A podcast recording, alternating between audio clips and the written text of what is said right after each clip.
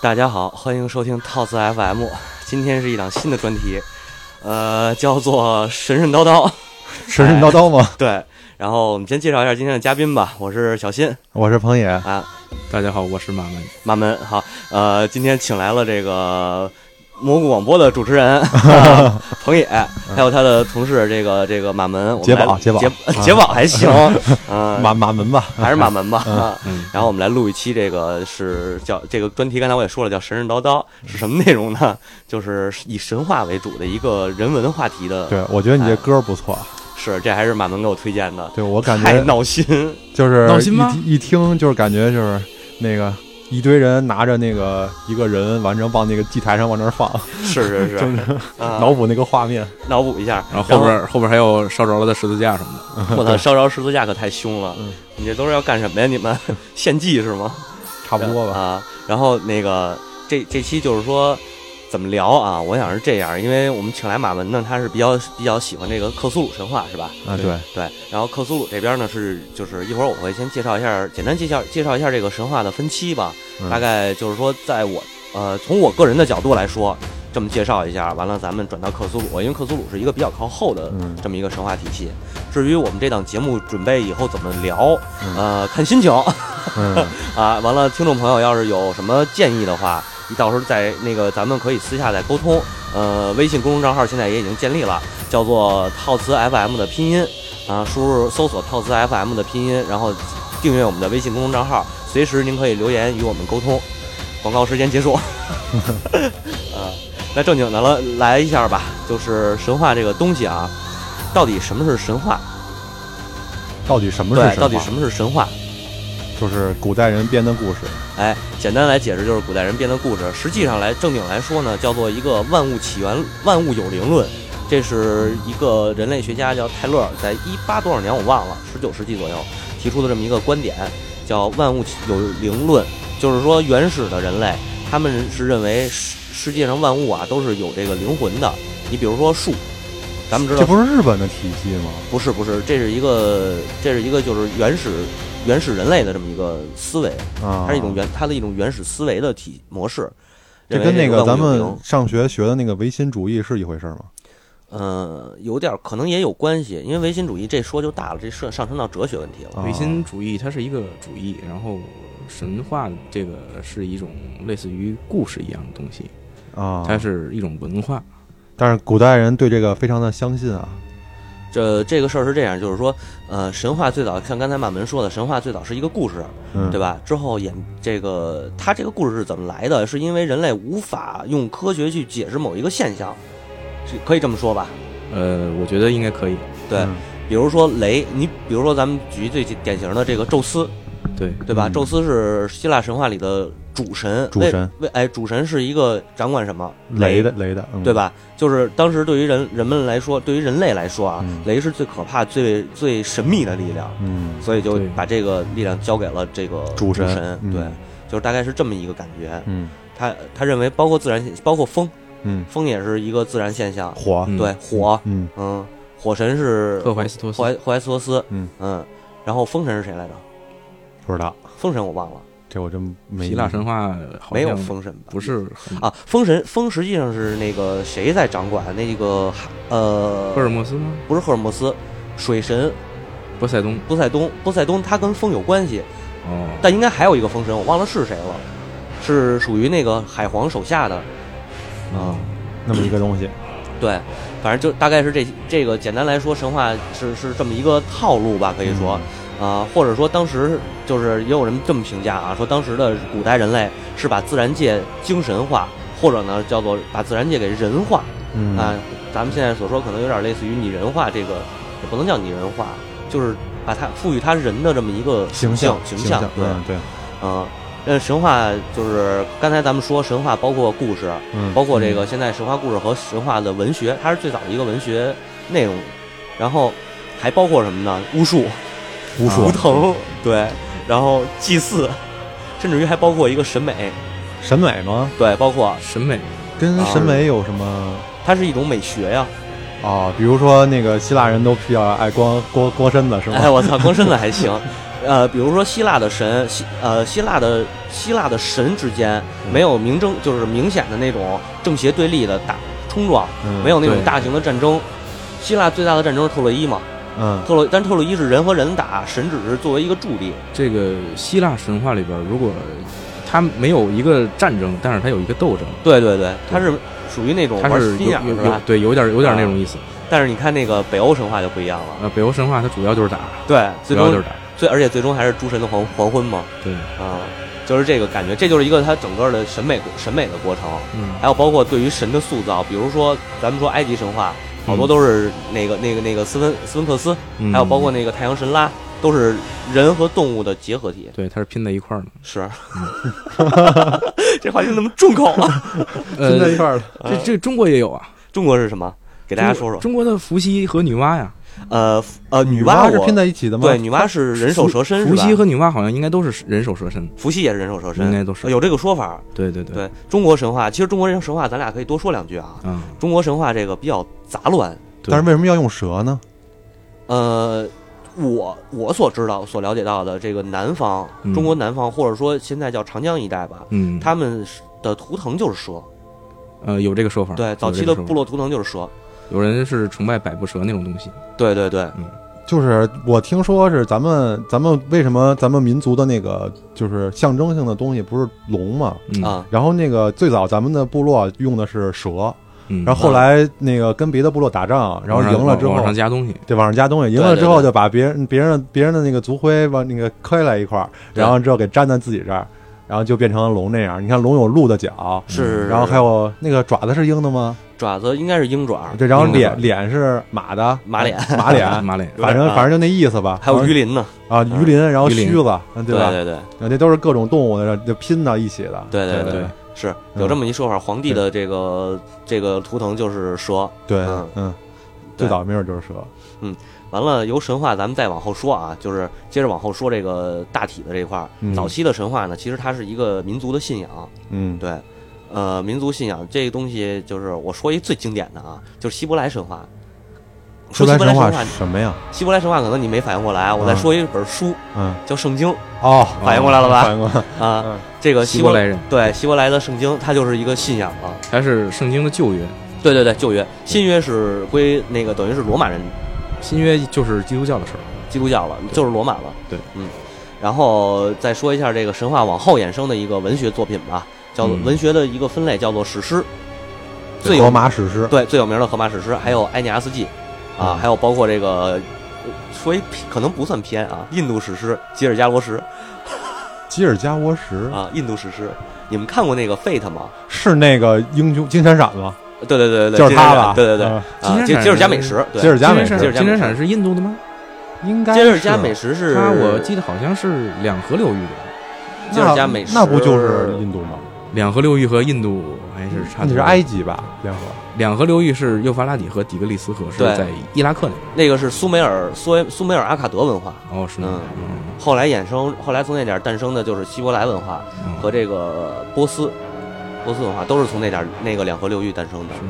嗯，他们啊是先后接替的。吉尔加美什，吉尔加美什不是印度的吗？那我再咱们再查查吧，再查查这东西咱不能胡说 啊。反反正那个那动画片出现的，他回忆的那段就是穿着比较清凉，肯定那个地儿非常热。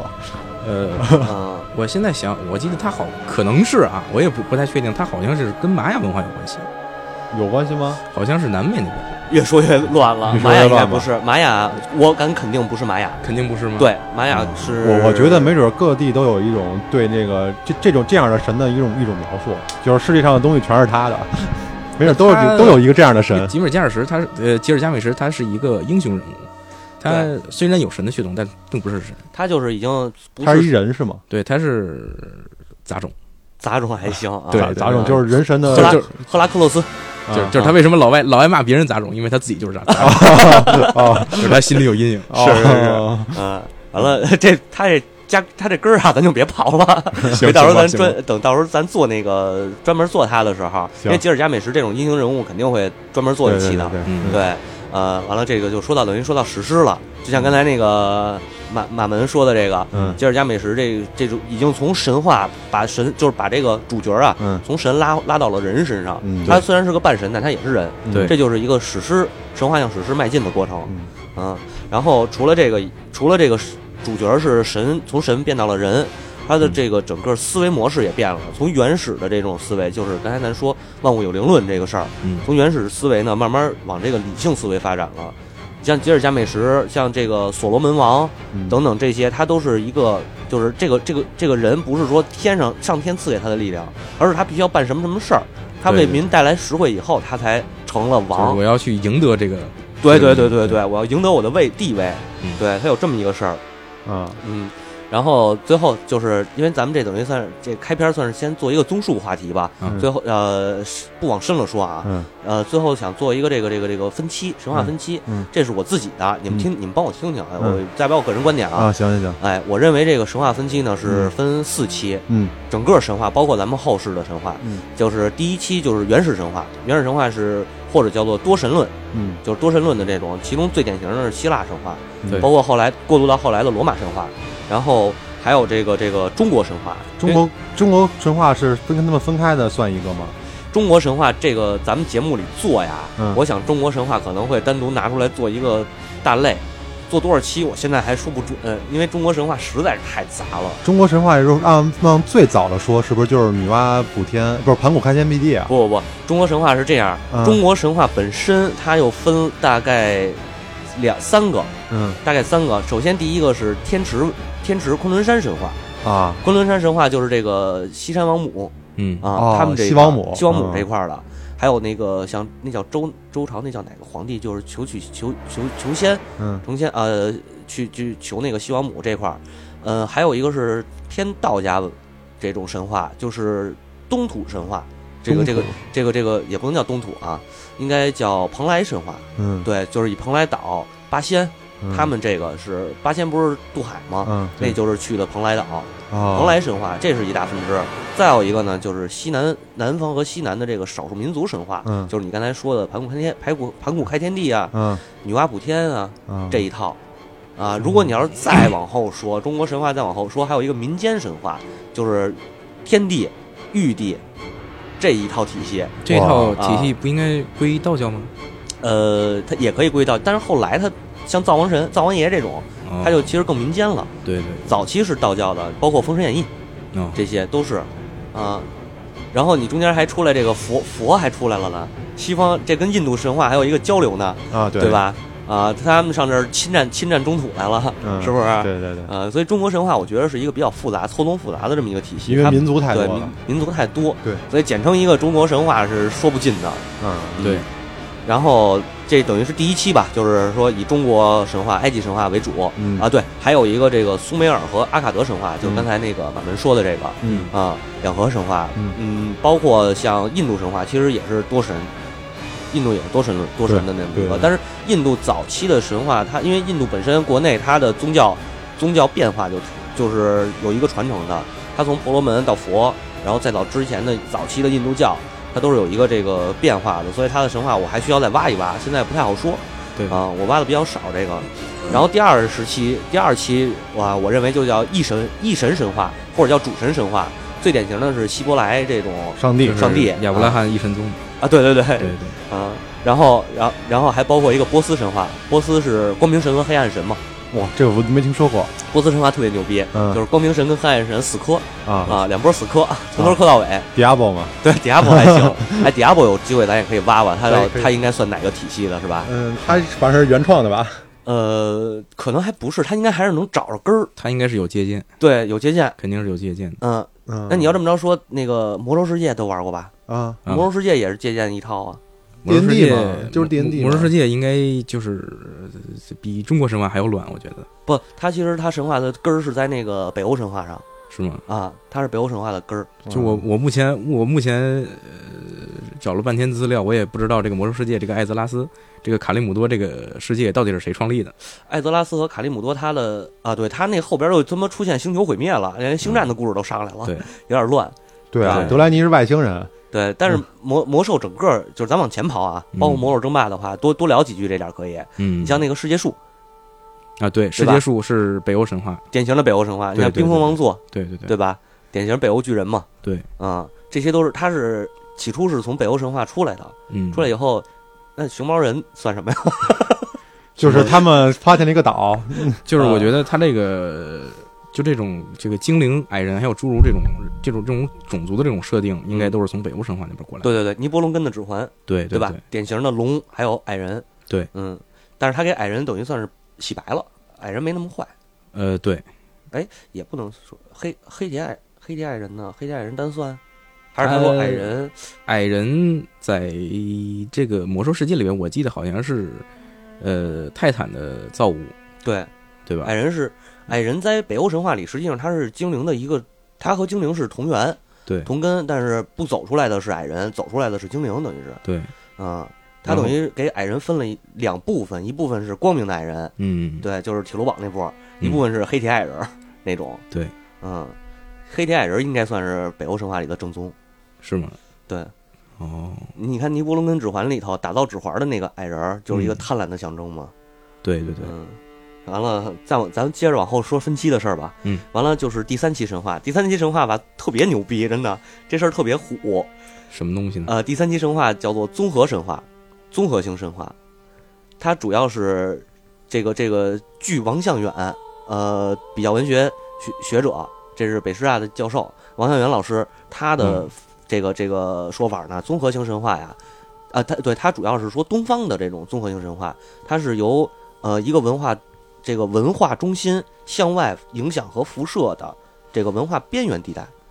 边缘地区的他们的神话叫第三期，也就是综合神话。然后就是把别人的大的神话跟自己的小小文化结合在一起，对可以这么理解吧？，对，嗯你可以这么理解。嗯再具体一点说，我借用这个王小元老师的一句话说啊，嗯就是他的根本观念和基本结构是外来的，嗯但是他的这个神话形象呢是民族化的。嗯，嗯，嗯最典型的一个日本神话。一仙大西，一仙大美。伊邪那岐、伊邪那美，嗯这是他典型我的。刚才一说，我都想到这儿 了。对，但是伊嗯邪那岐和伊邪那美又不是他们的大神，他大神叫天照大神，嗯，有人说他呃，日本神话里的最最高职呃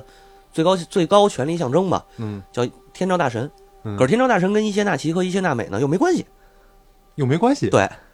伊邪那岐和伊邪那美实际上是创世神话，啊，它是日本的创世神话。这俩人呢结合生下了七十二岛，生下了日本列岛，。对，日本列 岛对啊嗯，然后这日本列岛谁统治呢？不是这不是这两口子统治，是那个天照大神统治。就等于这这两口子生完孩子就没什么没他们什么事儿了。呃，对，所以特别奇怪这个事儿嗯，啊。就跟日本的那个日本国的那个感觉差不多。他们那儿就是自己那个所有人都在争天下，然后在那边供一个天皇。对对对啊对天皇跟对天天皇跟那个这帮争天下人没什么关系，但是永远是他是天皇。对然后我们打到天下是为了天皇而打，对，两边都是为了天皇而打你。说的是那个幕府时期，啊，对对对吧？幕对府时幕府时期那个时期呢，大家争的是将军，对哎、就是争的正实义际大上将军，对，实际上说说白了，这个就是我我拉回来啊，说咱中国嗯是春秋时期的故事，就春秋时期咱哎们也是这样的。就是嗯周天子，周天子，周天子永远是老大，就列国列国打仗是为了周天子，对我们就是为了辅佐周天子在打，对，这是啊春秋。春秋，但然是后后来战国大家就都露出露出了真面目，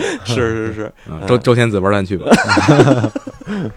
呃，并并没有什么卵用，并没有什么卵用，对啊燃燃并卵，对，然并卵还了解行，嗯嗯，嗯，然后这个边缘文化主主要是哪些国家啊？我说出来我吓死你们，嗯，比如越南、马来西亚、嗯缅甸、嗯泰国、啊柬埔寨、老挝。好吧，真是边缘 文化。对，因为都他是们南亚的国家呀，对东亚、东呃东南亚、南亚还有东亚，包括其实我再说一个韩国，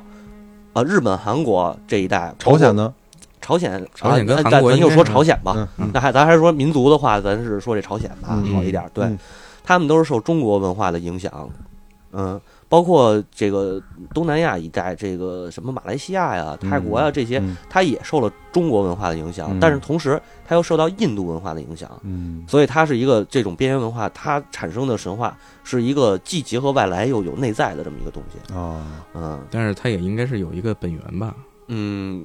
就他就有点像中国的佛教是吗？它有可能，它对应该是有一个有一个内在的一个核儿，然后对它对对之后中国和印度它去影响它，对对对，然后是这哦它样可的。能会吸收一些，两边都吸收一些，然后对，形然后成把己的把自己神话改写了。对，是这样我的，觉得应该是这样嗯，这个这个这几个小国的神话我挖的不多，到时候我我还得慢慢挖啊。嗯这事儿跟听众们也解释一下，我慢慢再挖。嗯然后我就是想说一个是什么呢？咱刚才借着马文这个这个话题啊，嗯咱说日本这个神话。嗯你比如说，我再举一例子，日本神话里有一个特经典的叫速战明尊，嗯，这我嗯不知道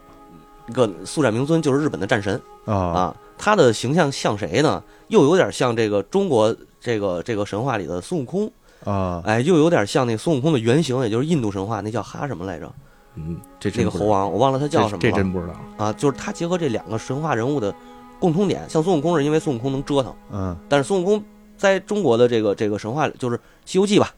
咱说《西游记》里孙悟空不是很坏，嗯，不对是说那个特别坏的那种，对对对，但是在这个呃印度神话，就是原版孙悟空那个原型，他是一个邪神，啊就有点类似于邪神，他比较能折腾，而且还比较坏，跟那个跟佛是两边对打的，哦对立状态的。日本这边就是借鉴于两种，这速斩明尊啊是天照大神手底下的一个神将，嗯但是呢，这孙子老不老实，他老得跟天照大神那儿捣乱去啊，啊，他是这样，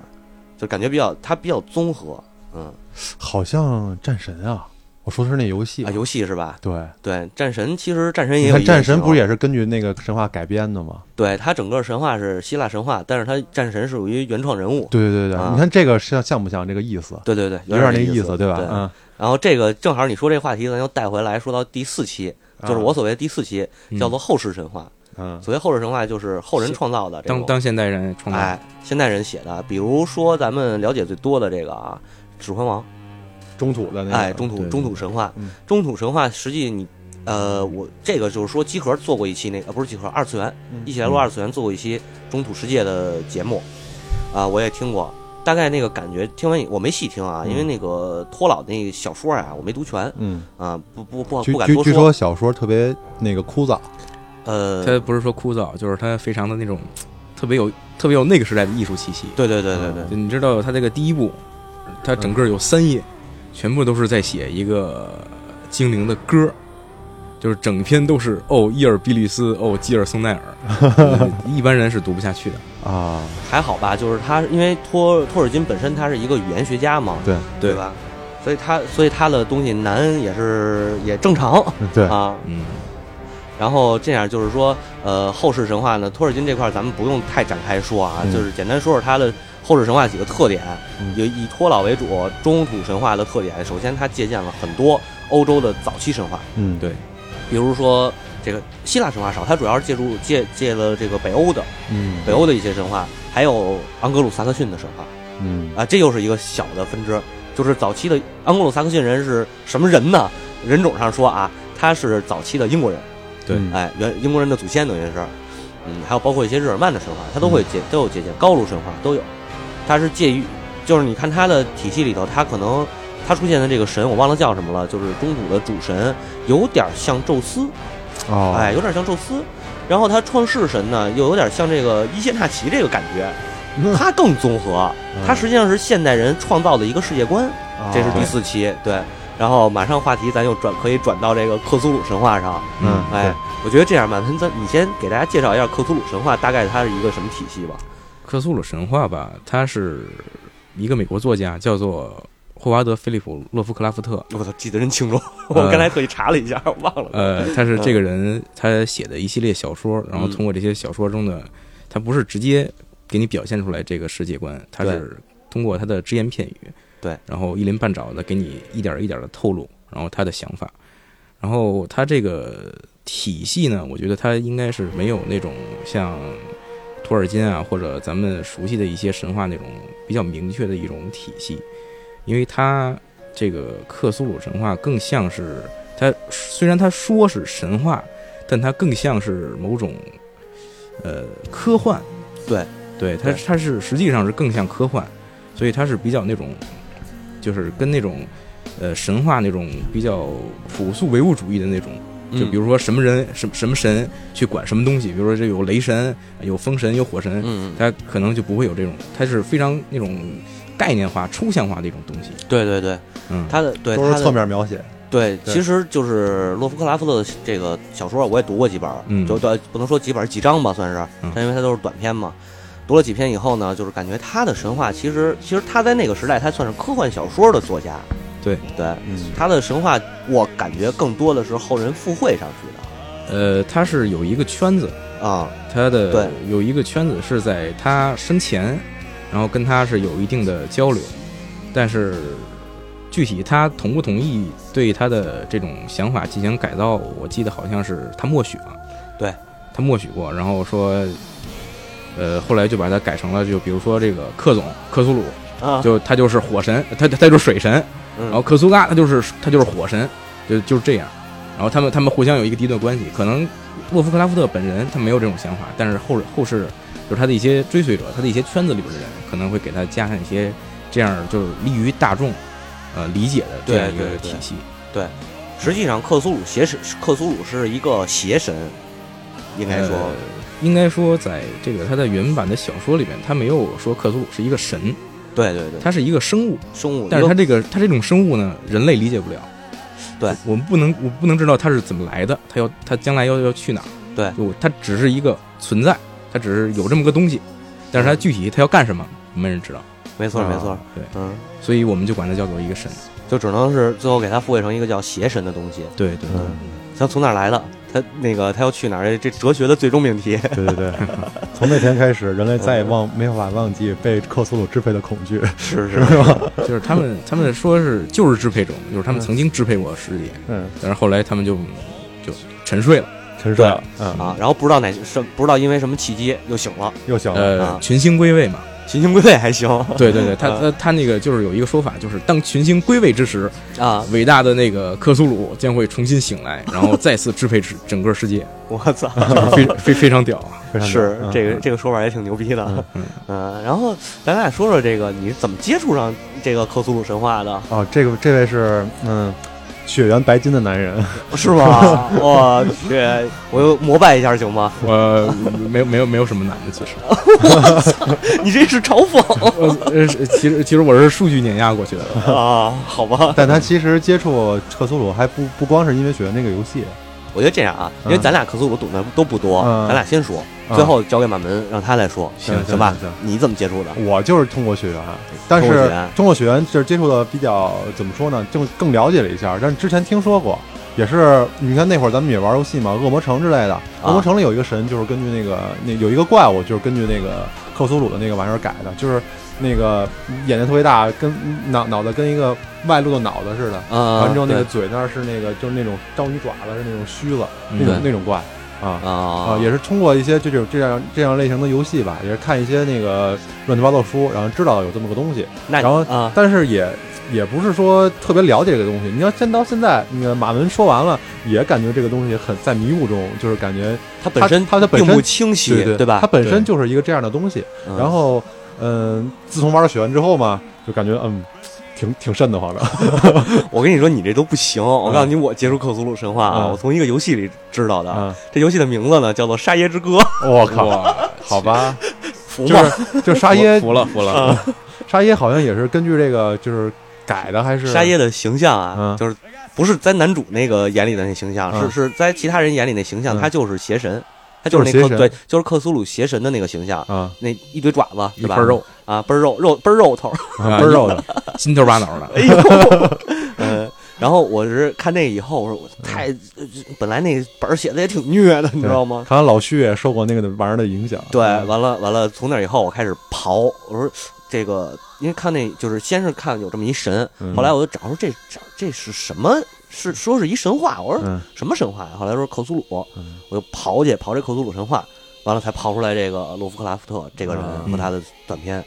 嗯，包括后来就是看了很多这个后后来就是克呃克拉洛夫克拉夫特死了以后，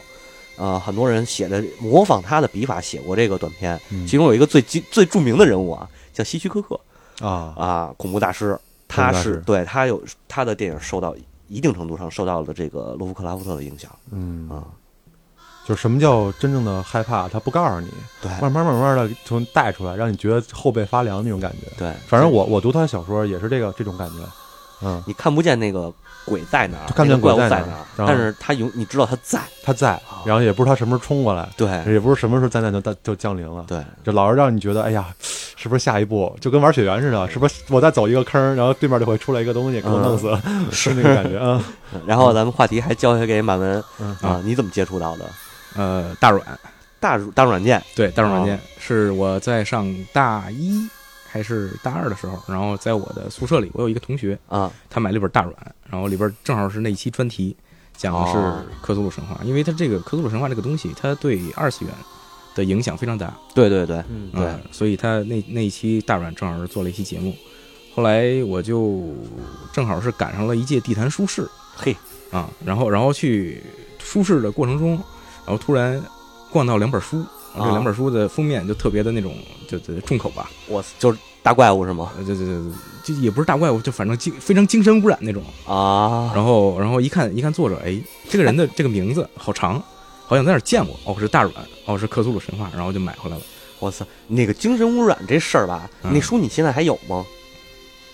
在家呢应该。这嗯这样，回到时候你把那个封面照下来，完了呢，嗯我微信微信推送的时候，嗯我把这两我把这个当封面给它推上去。嗯哎，哦对，咱照照一个封面，大家看看这精神污染到底是什么感觉嗯，还嗯还行，那就那那那时候年轻嘛，那时候年轻觉得有这个精神污染，啊！我靠，这个意外事故啊，不好意思。好吧？然后咱们继续吧，嗯，嗯，这个今天因为今天呃我的合作伙伴，我的好拍档，哼这个阿佩没有来，所以我只能拿手机放歌了啊。然后刚才有一个词给我打了一个电话，现在又要打第二个。然后呃，咱们这么着，还是话题交回来，呃，接着说这克苏鲁神话这个事儿，嗯好吧？好，啊，这个这个这个，刚才咱说了一下大概的体系，以及咱们仨人接触，嗯那就是说克苏鲁神话对你影响最深的应该是什么呀？最深的，，对，就是你为怎么会喜欢上它？嗯我觉得它这个东西吧，它是一个就本身它的魅力就非常大，它对你有一种非常用它原本的话说就是非常不可名状的一种吸引力，然后你一看他就觉得，哎呀，这个人写的恐怖不恐怖是一方面，我觉得他写的非常的具有前瞻性。所谓前瞻性是个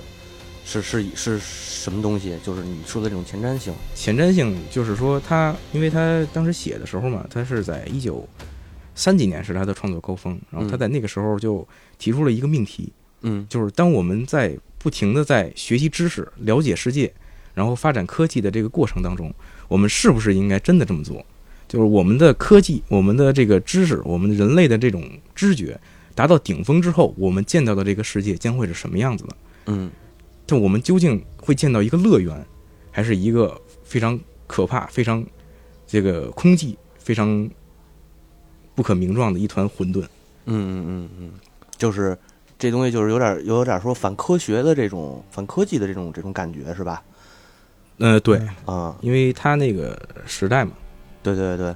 我觉呃得也可能是对未来的一种恐惧吧，他不知道未来人类要走到什么样的地步，对，对对对，也不一定是好，也不一定是坏，你想嗯一九三几年一战已经结束了。嗯，而对二战的这个这这种二战的这这个感觉又有点又要起来，正在酝对对酿。对，正在对正在酝酿，这词儿用的特别好，我刚嗯才突然间脑子死机了、啊。然后他处在这种，而且当时是工业革命已经发展到极致了吧？对对，对但是已经是第二次工业，第二次二科次技工业革革命，命、二次科技革命，科技革命是吗？对，电器了已经是，啊，对对对对，就是就是因为它这个有一个电器革命，当时的人非常的自信，嗯嗯，就是是认为全世界已经没有人类不能做的事情了。啊，你看对对当时对对对，飞艇上天了，对，然后铁甲舰入海了，嗯嗯，然后一战结束了，嗯嗯，嗯然后人类得到了极大的发展。然后当时就是在那种各种杂志，就各种文学杂志，还有嗯嗯那种呃小说上，就是他们的主要的内容就是什么呢？就是人类一个特别特别杰克苏的一个人，嗯嗯，然后开着宇宙飞船，然后踢外星人 屁股。对，就当当时市面上基本上百分之九十都是这样的小说。对对对，而且那个时代，其实人类就已经有这个外向外太空探索，啊嗯还探是索或者叫什么？对呃，有这种意有这种愿欲欲欲望了，嗯已经、对对，因为当时也是那种就相对论，嗯嗯，然后也是提出来了，对大对家对都觉得啊，这个宇宙已经没有什么我们不知道的了，对，人类已经没有人能阻挡了，对啊、，我们已经自信心爆棚的年代，对是，啊是，其实那你要这么着说的话，我可能这话题咱扯的稍微远了点儿啊，嗯，就是说咱说回到现现在这个现在年代嗯啊，这等于现说这个互联网不是第四次工业革命吧？是是是叫第四次吗？第三次第三次哈，啊，信息革命了，啊，对，信息革命。嗯然后这一次革命以后，大人类好像又会又突然觉得我什么事儿都能做了，啊，有点那个意思，对比有点那三个意思，比比那个上个世纪出的那个感觉更甚之，我觉着啊、对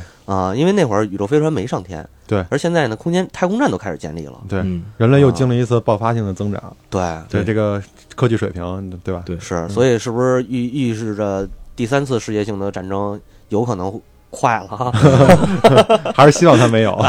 我我觉得这个不太可能。嗯，啊对还是希望他没有，嗯，爱因斯坦说过这么一句话：“我不知道人类第三次世界大战用什么武器嗯去打，但我知道第四次一定是用棍子和石头。嗯，对嗯”就是他说这句话，因为就是因为有一个东西，啊，嗯，对核武器核，武器。嗯对对对，哎，而且爱因斯坦的相对论其实从某种程度上来说也是核武器的一个根源，根源，对吧？对对嗯，老头儿挺有挺挺挺厉害的，嗯，对，嗯，这都属于这都属于超人的那个那个层级。嗯，那你甭管大脑开发了多少，啊至少他不在这个次元，他可能已经跳到了八次元了。嗯是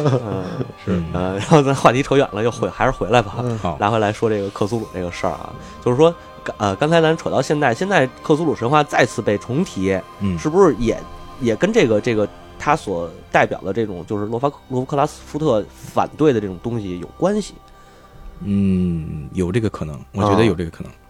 我觉得他可能代表了一种，就是大家一说恐惧，这一说害怕，一说这种这种比较邪性的事儿，估计就能想到那个地方，因为他太早了，他是最早出来的。嗯一个最早的体系，因为他，而且他也不是，他本身就是一个，我感觉就是恐惧代表。你说，咱们说什么最恐惧？就是你开门不知道门后边有什么，就是对对对或者你不知道桌底下桌桌子底下有什么。我觉得这种东西特别恐怖。大哥，这是我们家，你别说了行吗？我真的然后，然后那个克苏鲁他给人的那种感觉也是这样的，就是嗯永远你也看不见那个事情的真相，就真貌、嗯真真的面貌，或者是那个嗯，他鬼他在那儿，但是你不知道什么时候出来咬你，就那种感觉。就是我觉得恐惧，它它它恐惧的根源就是这样的东西，所以大家一提到恐惧就会想到克苏鲁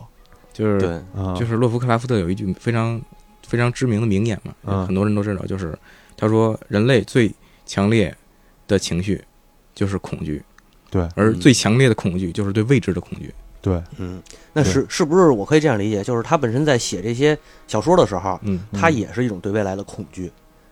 嗯，我非觉得非常我非常有这个可能，因我为觉得他是嗯因为他的命途非常的多舛。对他非常惨，是吗？对呃，这上面我了我了解的不多，然后嗯我想这样，咱们先推上一首曲子，嗯啊呃，稍微中场休息一下，下半场呢，咱主要就是介绍一下这个他的身世作者他的身世。嗯，啊好的，嗯。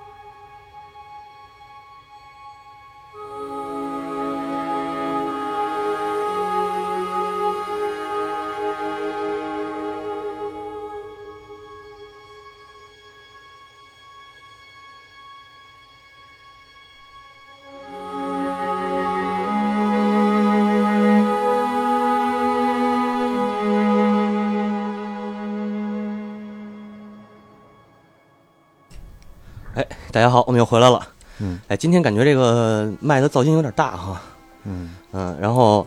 可能你的脉上附上什么未知你不知道的东西，别吓我， 别吓我，我我阳气没那么 重。然后这样，咱们就是刚才接着这个话题，咱们聊聊作者这个事儿，嗯好吧？然后呃，满文来介绍一下吧，就是他的经历、身世。啊，他的话，他是从小跟娘家人一块儿长大的，娘家人，就是他他娘他们家人，哦哦哦，就是姥姥家，他他他嗯他父亲，他是他父亲是一个推销商，嗯然后经常不在家，然后好像是死了吧？呃，这死是后来的事儿，就是后哦来他父亲非常就非常有意思，他父亲得的是梅毒，我我去哎好好像好像是梅毒，然后后来精神崩溃，然后就死了，然后死好奇葩呀！这种对对对嗯，然后然后他就一直跟他妈还有他的几个那个呃姨妈吧，应该算是、啊还是还是婶婶，然后跟他姥爷住在一块儿，啊然后他姥爷是对他对他那个印象最大的一个人，呃影响最大的一个人，因为他姥爷他是一个非常，就他姥爷是经商，嗯稍微有点钱，然后他有一个阁楼，嗯就是里面全都是书各种大部头的书，然后那个哦小洛夫克拉夫特在就在那里边，经常跟他的姥爷混在一块儿，哦，一块儿看书，一块儿啊看书，然后就里边就掺杂了很多那种，呃，之前的那种恐怖小说，对哦啊，他之前的恐怖小说就应该是爱伦坡了吧？嗯，对应该是他那一块，嗯，那应该是这种哥特风，对，嗯，有什么代表作吗？那会儿爱伦坡也是短篇小说，爱伦坡啊，也是短篇小说，但是你可以找现在市面上有卖的爱伦坡小说集，我这儿有一本儿，爱你可以伦坡看爱伦，坡黑暗小说集，对，呃，爱伦坡短篇小说，然后他是什么猩猩杀人，是吧？我印啊象莫最格深的莫格街杀人啊，案，对对对，莫格街杀人案那一只大猩猩杀人，大猩猩我是不要剧透，不要剧透，一会儿你自己看，太太可怕了，太可 怕了。 嗯，他那的小那说他这是侦探小说啊，不算是特别恐怖的吧？他其实他是呃悬疑小说，可能这个爱伦坡他是我被我们认为是那个侦探小说鼻祖，啊，哦就他对创立的这个东西，就是从莫格街杀人案开始有这个侦探小说，但就是是侦他探小说带着点恐怖对，呃，他不太恐怖。啊，行，然后他是还有他也写其他的，就是那种也不算是恐怖小说，因为他那个恐怖小说非常的怪诞，啊，，对对对，嗯就就是是他的小说，实际上从文学角度分类，它应该叫做哥特小说。对对对，对，它是嗯是黑暗、血腥，嗯然后这个这个笔，它的笔触比较冷，啊就是它笔锋是比较冷的那种比较黑。黑黑暗。比较黑对，嗯嗯，而且有一个永恒的主题就是复仇。啊， 嗯其实还有一个永恒的主题是妹控，对，艾伦坡可能说是个萝莉控。 爱伦坡是个非常严重的妹控，他 哎呦，这我觉得这我觉得咱们可以找机会再录一期，行 是行行， 这我又得提一个小说和作家，就是洛洛丽塔。对对对嗯，我的生命之光。哎呦， 还是回来吧，还是回来吧收回来吧，就是越聊他越，就是他受过他祖父的，就是洛夫克拉夫特受过他祖父的这个影响，然后就是后来他的祖父也是去世了，啊，是然后人终有一死。对对嗯，然后他就一直跟他的妈妈住在一块儿，但是后来他的妈妈也啊去世了，对他是也是精神错乱，然后被啊送到了那个他家乡的一个精神病院，然后在精神病院最终病逝了。哦，对，然后就是亲人全死了，对，然后他洛夫克拉夫特小时候从小时候开始就有非常严重的一个精神疾病，精神疾病自己精神疾病自己本身也有精神病，对对对，啊这好可能是他们家遗传的吧，反正他是有很非常严重的精神疾病，经常精神崩溃。你看这他种这种精神有病的吧，就别看书了。不是，我觉得可 能，我觉得可能这个越是有精神疾病的人，越能写出这种怪怪的东西对来。对对对，嗯，对对对，有关系肯定。肯定有关系。他有关自己如果要是精神正常的话，他不会想这个事儿想的那么嗯偏激。对，嗯，其实没准他写的就是自己的恐惧。哎，有没有这种可能啊？我觉得他，我觉得这个所有的作作者写出这种比较就是有灵魂意义的作品，都是有把自己的感情写进去的。嗯，嗯，嗯，对，比如说举个最简单的例子，就是咱们说《进击的巨人》嘿，呃，咱们看那哎个呦巨健人身的，床咱们看那个巨人的时候，那感觉就是巨人那么高大，那么那么威武，那么就是比人那么强那好么多阴，吧，阴对吧，那么阴吧，行对。嗯但是其实剑山川本身就是个特别矮的人，对他本他他本人不是说那个长得跟冰是跟兵长特啊对，像长得吗跟兵长一。样，然后而且他特别矮，然后就是他看谁都是巨人， 所以他就是把对对，他没准也是个胆小的，就是但是胆小并不是什么坏事儿啊，对在在某种意义上没准没准是好事儿，就是他就是把自己的感受画成漫画了，所以就有了这个现在咱们看到的进击的巨人。对，，然后就嗯我觉得克罗克拉夫特估计也有点这个感觉，啊，嗯，他的后来他的中学时代，他是非常痴迷于那个天文学，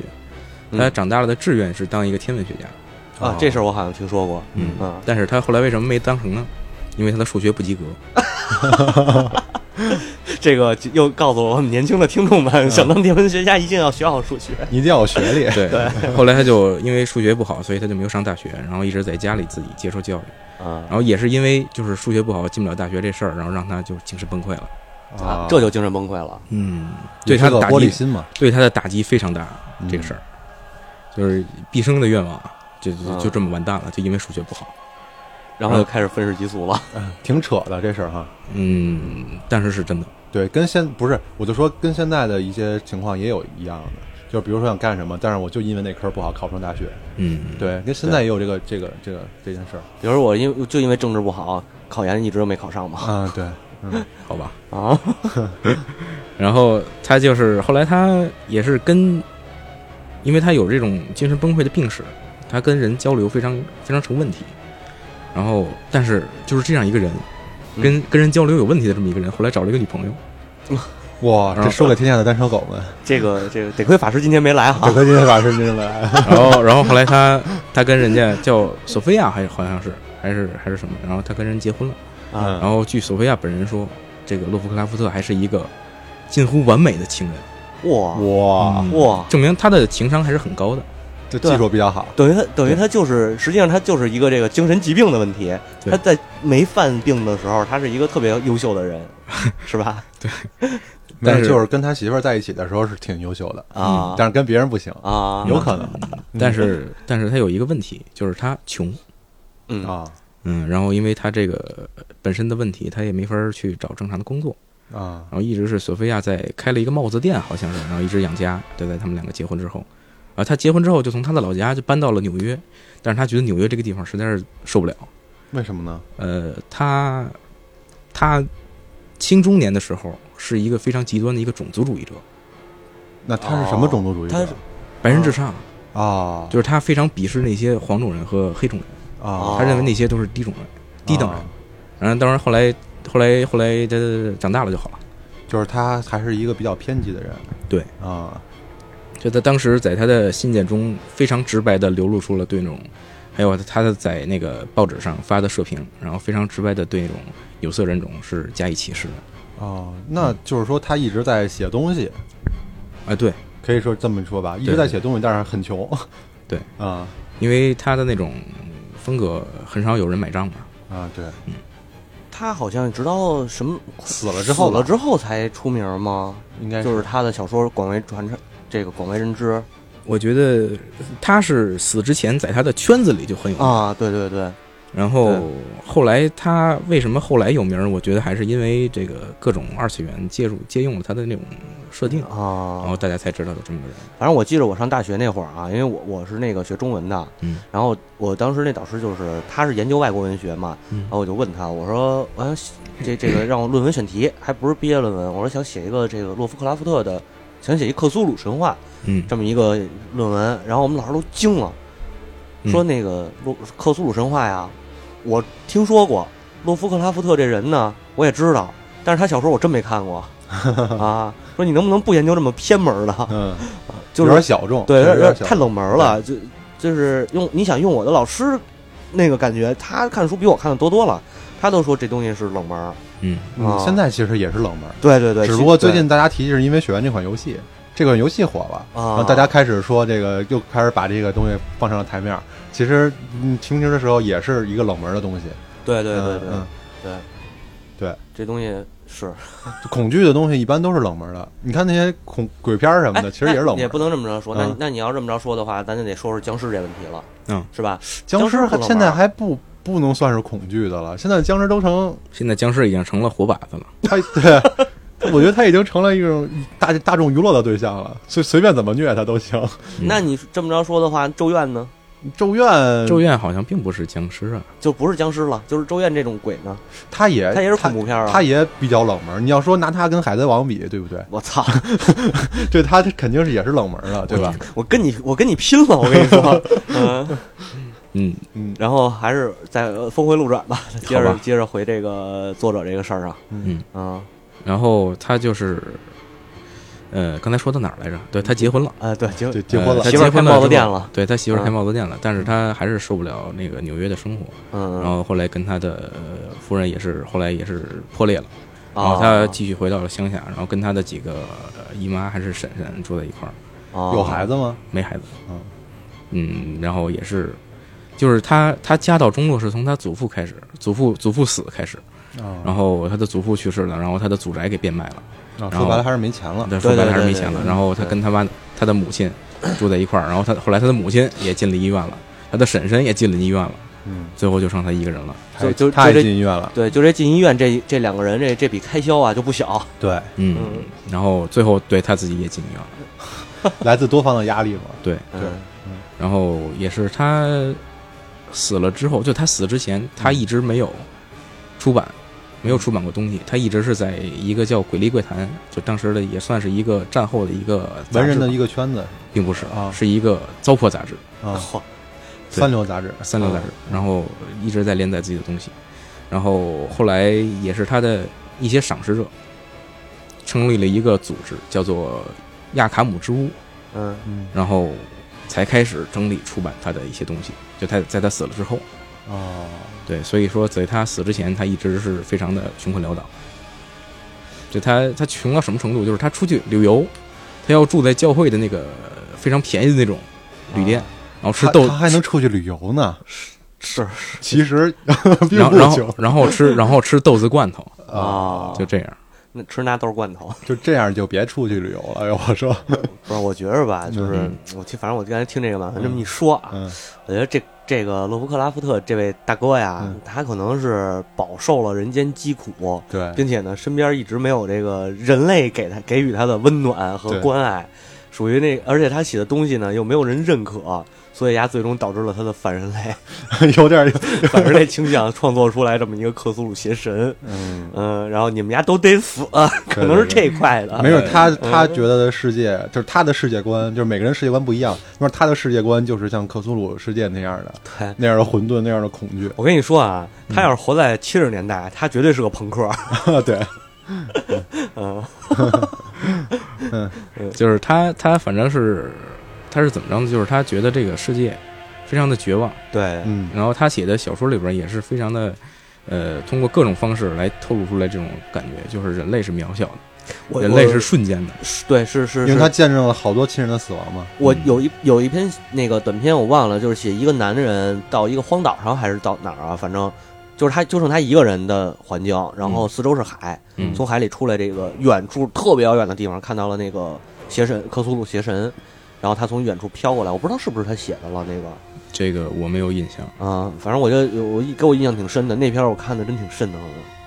你周围什么都没有，没有任何人帮助你，然后远处那个是你知道那个怪物要过来了，然后一直就是离你越来越近，越来越近，但是你跑也跑不了，你跟他打呢你就打不了，打不过他，你想求助于别人，你那那也没有什么电话，也没有什么联络 方式，对对对，对吧？然后就一个人坐在那儿，只能等着看着这个怪物过来给他弄死。嗯，就像他的生活生活的环境。他没准就剩就剩他一个人的时候在家，然后他就琢磨这事儿，然后他你你想想明天又要交一堆什么医药费啊，乱七八糟的。那个克苏鲁的那个形象，没准就是他的他的压力，哎呀，真是，对，哎就是真他的压力。完之后，他对也没有任何的办法能解决这件事儿，只能等他过来，或者或者自己过去。就是说到克总这个形象吧，其实挺挺挺逗的，嗯就是为什么克克苏鲁他是一个就章鱼脑章鱼头的一个一个邪神呢？嗯呃，其实原因很简单，并不是因为他压力如何如何，嗯是因为洛夫克拉夫特这个人不爱吃海鲜，我操， 我真惊了，真的不爱真吃真真的海鲜哎真的，还就就就是他就他的那个所有的小说里边，包括米哥这种啊哈种族，还有克苏鲁本人，就都是一个小都是一个海鲜的形象。我操， 就是他特别不喜欢那个他到底有多讨厌啊海产鲜品？特别不喜欢海鲜，啊，啊？所以他创造出来的邪神 都是都是都就是是海鲜，都是海鲜类的。太欠了，虾兵蟹将全是， 对对。 对，嗯。你这么一说，突然觉得不恐怖了，是，反正都能吃，虾丸儿、鱼丸儿、 蟹棒儿、章鱼章鱼烧，蒸烧，呃对， 对他他就是因为这么简单，所以所以大家大家看那个高考题，为什么窗帘是蓝的？因为窗帘真他妈是蓝 的。对，为什么为什么克苏鲁是章鱼头？因为 因为作者不爱吃海鲜。鲜， 咱前面聊了半天啊，都特正经，一到这点儿我都 hold 不住。啊嗯对，哎呦，太太就是他闹了哦他是这个是从他跟他的友人的书信里边儿，然后有人翻译过，就是他的那个跟他的友人的一些的信件来往，然后他就表现出了一种非常强烈的情绪，我特别的爱吃冰激凌、巧克力豆，但是我特别的不爱吃海鲜。哦，那个我想起一个动漫，那个动画啊，嗯前行的奈亚子。嗯，对啊，他不就是说说他是那个克苏鲁邪神嘛？嗯啊，从外星来的，他好像就是不是就不爱吃那个章鱼烧啊？嗯，那个动画我并没有看，我没有看啊嗯，并没有我看嗯我。回头再我再回头翻翻，那我没细看啊。嗯，咱们说到奈亚子，就是奈亚子，它的原型是奈亚拉托提普，这是对一个呃，在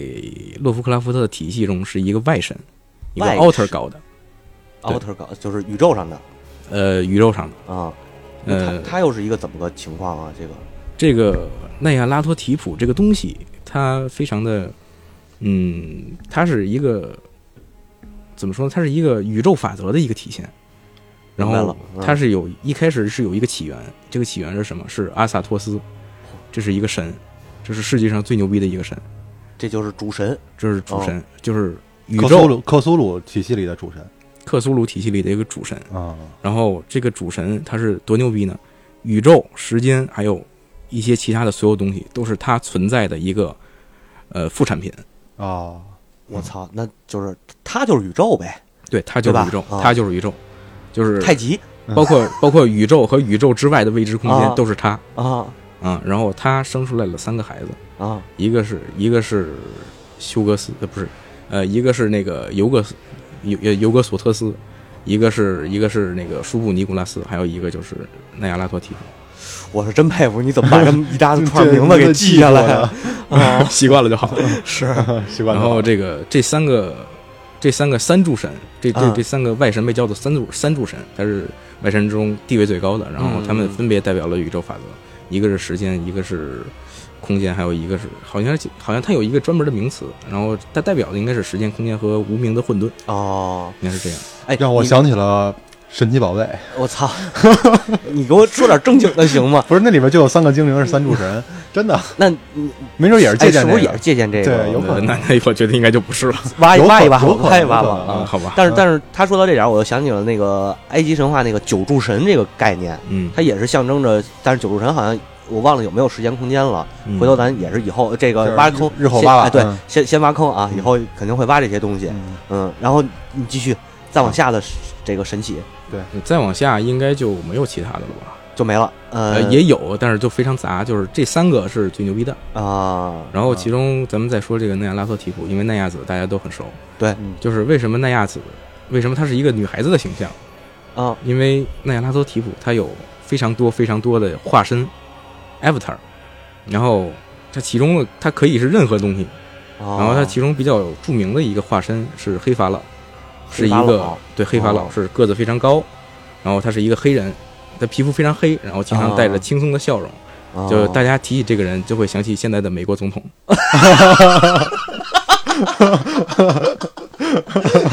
yes, we can。 ，Yes we can，我我跟你说啊，我觉得满文以后啊，你常 来一块儿做节目，啊你真的我你指的这个这个这个这个爆点真的太牛逼了。嗯对，然后他这是他的其中一个化身叫黑法老，然后另一个化身就是呃夜吼者。这个夜夜吼吼者对嗯夜吼者是比较有比较有名的一个化身，就是大家都一般把它当做一个真身来看待。就是一提到这个夜吼者的化身，大家就会知道这是啊，这是这个奈拉托蒂呃夫，奈拉托蒂夫嗯，它是一个什么样的东西呢？它是一个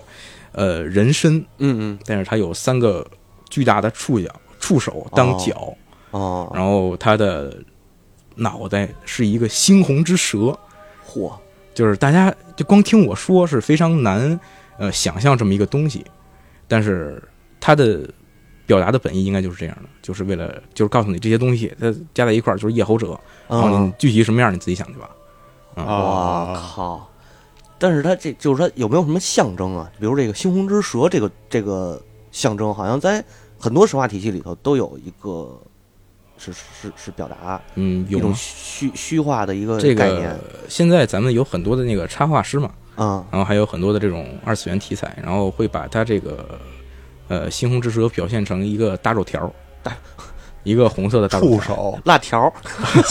是不是触 手嗯，并不是啊，他的他的啊腿是触手，对，让我想起了那个考罗森 C，呃，有点那意思是吧？有点有点有点，还真有点那意思是，嗯 真有点那意思。然后嗯这是他其中比较有名儿的两个分身，嗯嗯呃两个化身。然后所以在奈亚子这个动画片里边，奈亚拉特提普以这个美少女的形象出现，就大家就不会认为有什么问题。啊，为什么还是个日本名儿？它可以是任何东西，任何他人他自己介绍的时候说，我叫那就是叫那个什么奈亚拉托提夫，啊但是由由于他就是降降落以后嘛，到了日本，就是用一个日本名叫奈亚子，啊，我啊我还好以叫为我还以为他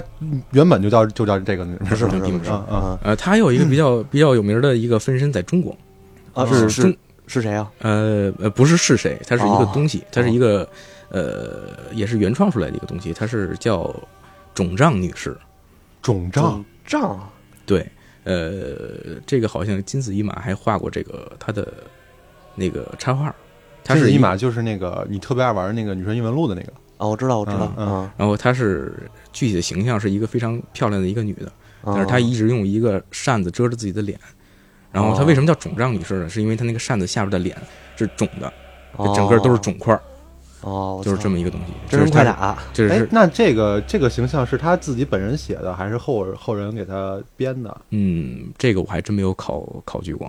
但那会儿那会儿一战的时候，大家知道中国这个这个东西这个肯地定儿知吗，道啊，肯定知道啊肯，定知道。那那个西方人西方人认识中国可是从宋朝开始，从唐朝就有了。啊啊，嗯秦朝开始就就哎，不，秦朝有点早，汉朝开始就知道有这么个地儿了。嗯啊，就是大肯定都知道，而且还有中国威胁论嘛，对对嗯对，就当时说中国人，中国人黄种人是黄祸，那啊对，嗯，是黄什么黄黄祸祸嗯，哦，是黄霍乱的霍啊啊，灾祸的灾祸的祸祸，，然后反正就是有一个这么一个东西，它是身穿旗袍，这哦是在背景是在上海，应该是我记得是，哦嗯，有这么一个有这么一个化身，就反正他的化身有很多，啊然后你明白了嗯，然后他的这是比较经常，因为他有很多的化身，所嗯以他是比较经常出现的一个主神，嗯是是是。嗯，其他的就是其他都是比较就是那几个三柱神什么的，包括他的那个那个那，你刚才说那大神叫什么来着？阿萨托阿嗯斯萨，托斯啊，嗯阿萨托斯就这几个神基本上是人们看不到的，呃，他是人类不能看到不。能看到啊。对，就像咱们看到就死，就是咱们不是玩那个血缘那个游戏，它有一个那个洞察力的那个，啊，设定嗯，就是你如果果洞察力低的话，你是看不见那个那个那个趴在那个外边那个蜘蛛叫什么来着？趴在外边那个蜘蛛啊，趴在楼外边那个蜘蛛叫阿阿米哥达拉，啊呃，就是你是看不见那个东西的。我然后只有你的洞察力涨到四十点以上，你才能看到这个东西，就是意思是一样的，哦，就是你平常你人类的眼睛和大脑你是不能理解这个东西，所以它会它可能会因为大脑的这个呃处理波长不一样，不是，我觉得它可能是超越了人类认知的次元空间。对嗯，对，它就是这就么是一这个概念，嗯就是它出现了一个东西，然后你会，你就无法理解。对对对。嗯所以它出在那儿你也看不见。所以实际上，他说了半天，这个罗伯克拉夫特他还是科幻小说，对他这还是科幻。对，嗯对，然后是有这么一个，嗯，我觉得挺这这今天真是挺长学问的。对对对，然后对对咱们这期节目也差不多一个一个小时了吧？对啊，呃，还咱们最后吧，咱仨人我觉得再稍微总结总结，嗯还是彭野先来对啊，啊，总结一下。总结一下今天的节目，对啊，今天的节目，我觉得主要大块儿还是在马马马马总嗯文 这儿，马总这儿。 对，嗯就是马总一一说话，咱俩就没咱俩什么事儿了， 是是是对吧？好吧，呃嗯，我其实我觉得咱们还可以继续的，让马总再再说一期那个，对就是对对这个克苏鲁的，嗯，感觉有点没听够的样子，是是是 对吧？好吧，嗯，哦，我觉得是这样，就是说，呃，克苏鲁，因为后世神话我一直关心的不是很多啊。嗯克苏鲁这我也只是觉得好玩儿我才看啊、嗯嗯但是今天真是这个长长长长知识长知识了，长知知识了了啊啊、嗯然后我觉得我还是这样，就是希望以后马总也也有时间啊，嗯咱们对多来一块儿一块儿，咱们再坐这儿聊聊。对对因对，为神话这个这个这个神叫神神叨叨这档节目，肯定我是要常做下去的。对对对好嗯，然后包括这个其他的一些呃早期神话，或者咱以后可能会出现一些专题的，比如咱聊聊这个创世神话，嗯，对吧？因为对那个克苏鲁他也有一个叫做“旧支配者”的这么一个就是支配词者啊，，对，就是说他在早，咱们可以挖一挖他早期所谓的这个“旧支配者”是人们是怎么给他塑造的，是吧？嗯？对对对，嗯，然后这个最后话题还是交给马总，嗯啊再，还总结总有结我来说什么呢？啊，你总结一下呗就是总结，我认为今天今天的核心有两点，啊，第一是大家一定要学好数学，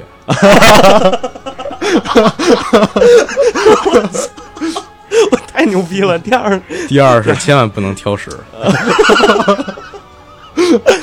对， 挑出就能挑出一个邪神来哎，对对 对，对，啊！你这个， 我觉得咱们可以就这样愉快的结束了。一下一下结束呃了，，咱们从一期这个聊一上来聊的比较沉重，嗯然后比较正经的话题，对到最后还是很开心对的对嗯结束了。